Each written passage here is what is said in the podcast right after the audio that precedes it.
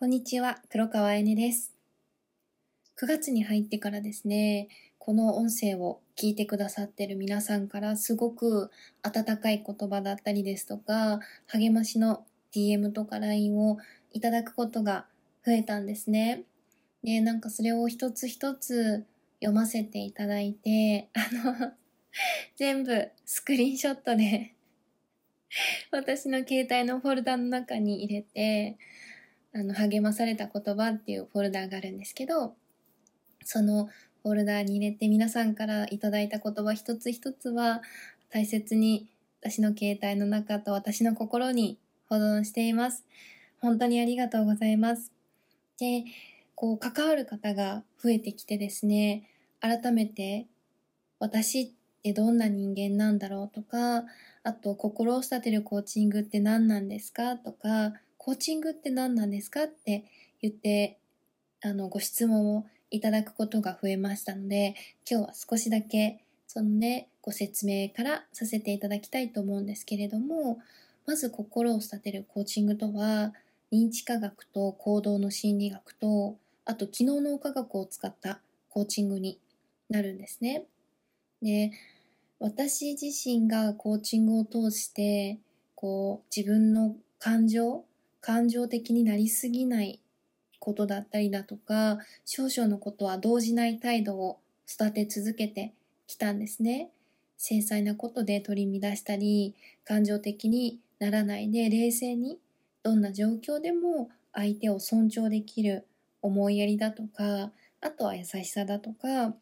嫌なことに対してもすぐ反応しないで、こう、じっくりと心を落ち着けて考える考慮深さとか寛大さとかを育ててきました。で、その中でもどうしてこのコーチングをお仕事としてさせていただこうかと、させていただいたかというとですね、私はもともとすごく信頼とか、自己信頼だったりですとか、あとお仕事に関しても信頼っていう部分に重きを置いているんですね。で、まあ私自身セラピストとかダイエットカウンセラーの仕事をしてきた中で、中でこう人と関わるお仕事、人の感情を扱うっていうのかな。人のマインドの部分を扱うお仕事ってですね、こう、想像以上に人生に大きく影響するんですね。で、その中で、やっぱり私の主観とか、こう、今までの価値観とか、概念的な、本当にそういった狭い枠ではなくて、やっぱり責任を持って信頼関係を大事にしてやっていこうと思った時に、私としてはやっぱり理論とか知識の部分でこう、しっかりとした科学的根拠がないと、私はお仕事としてやっていくことが難しいなと感じたんですね。私の信念からそれちゃうなっていうことを、こう、すごく感じていて、で、このコーチングと出会った時に、これは認知科学なんだよ。これは行動の心理学でね。これは私たちの脳の機能とか、メカニズム、生物的メカニズムで、機能脳科学の理論なんだよっていうのを、こう一つ一つ落とし込んでいったときに、あ、これだったら無名の私でも安心して皆さんに提供していけるなって、皆さんと私の信頼関係を壊さないで伴走していけるなと思ったので、私はこの認知科学と行動の心理学と機能脳科学を使ったコーチングを今現在行ってます。で、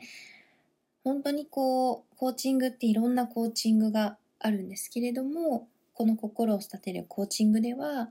例えば筋トレのようにネガティブをポジティブに変換していったり、今までの思い込みとか固定観念を外していく、そういったワークを行うことで、無意識にある足かせを取り除いていきながら、何が自分にとって心が満たされるのか？何が自分にとっての理想の人生なのか？そういった自分自身の考え方だったりとか、認知だったりだとか、で、過去にとらわれないで未来を見て自分の人生を作っていく。そんなコーチングを皆さんと今、あの、一人一人と行っています。で、やっぱりですね、自分の人生のハンドルを握る。自分の人生は誰にも委ねないんだっていう、本当に自分が心から幸せになるためには、この自分の人生のハンドルを握ることがすごく、あの、やっぱり大事なんだなっていうことを改めて私自身、こう、体感することがあったんですね。だから今日のあの音声の音声のテーマにもなっている自己信頼を作る鍵振り返りの重要性。それは例えば自分の決めた行動とか課題に対してその結果をもとにその結果が成功だったらなぜそれは成功したのかその要因は何だったのか再現性はあるのか失敗したりうまくいかないならその要因は何なのか次回はどこを修正したらうまくいくのか自分の自己信頼だったりだとかクライアントさんとの信頼関係を作るときに私が大事にしてきたのがこの振り返りなんですね。で、やっぱりこのうまくいかいったこともうまくいかなかったことも含めて振り返ることが自分の成長につながっていってそれこそがコーチングの醍醐味だなと感じています。で、この振り返りをするからこそ自分自身の夢とか目標、ゴール達成が早くなるんですね。で、ゴール達成が早くなるってことは、生きてる間に自分の叶えたい夢とか目標をどんどん叶えていくことができるんです。達成したらまた叶えて、達成したらまた叶えてっていう形で。で、この夢とか目標ゴールって何歳になったらとか、ここまで達成したらとか、いろんな私たちは固定観念とか、こう、自分の今までの古い価値観でそう決めてしまってると思うんですけれども、私は本当にコーチングを通して、夢目標ゴールっていうのは、いくらでも叶えていいし、生きてる間、たくさんその感情を味わっていいんだよっていうことを自分に許可を出してから、いろんなこと、ちっちゃなことから大きなことまでゴール達成がすごく早くなりました。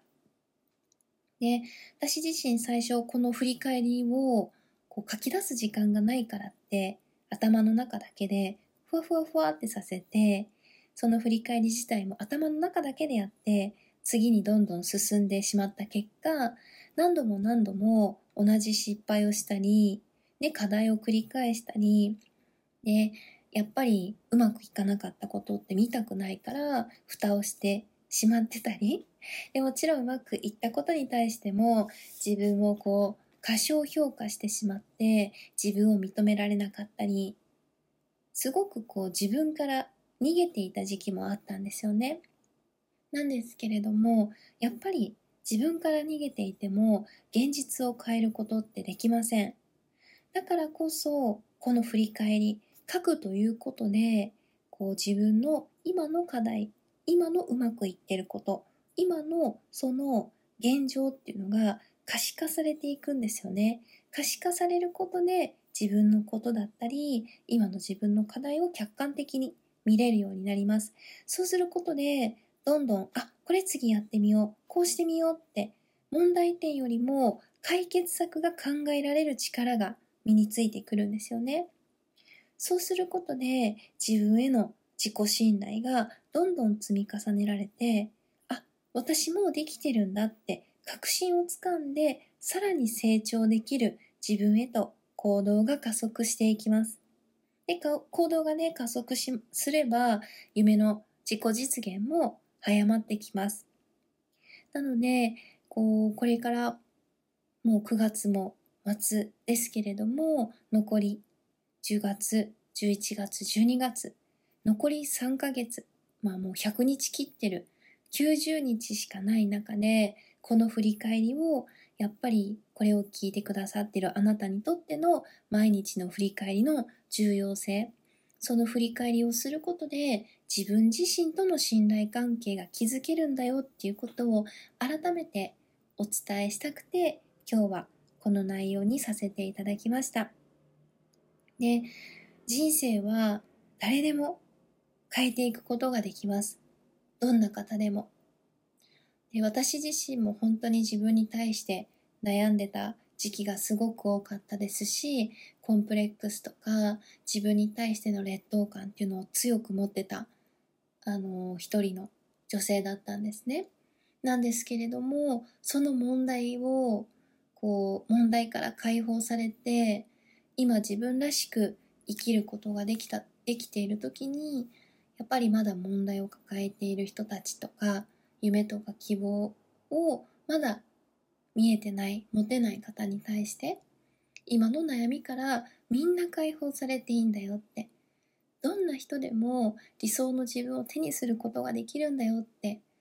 そういったことを私は皆さんに伝えることで自分自身に誇らしいって感じることができているんですね。だからこそ今何か一人で問題を抱えていたり、なんか自分の中で頭の中だけで考えてずっとそれに対してギューって苦しい気持ちとかこう自分を責めてしまう気持ちとか持っている方だったりだとか変わりたいと思ってるんだけれどもあと一歩踏み出せないでも現実を本当に変えたいんですってそんな方がいましたらぜひ私と一緒にあなたの問題に対しての解決策を見つけていきましょう。どんな問題にも必ず解決策が存在しています。今日もいい日です。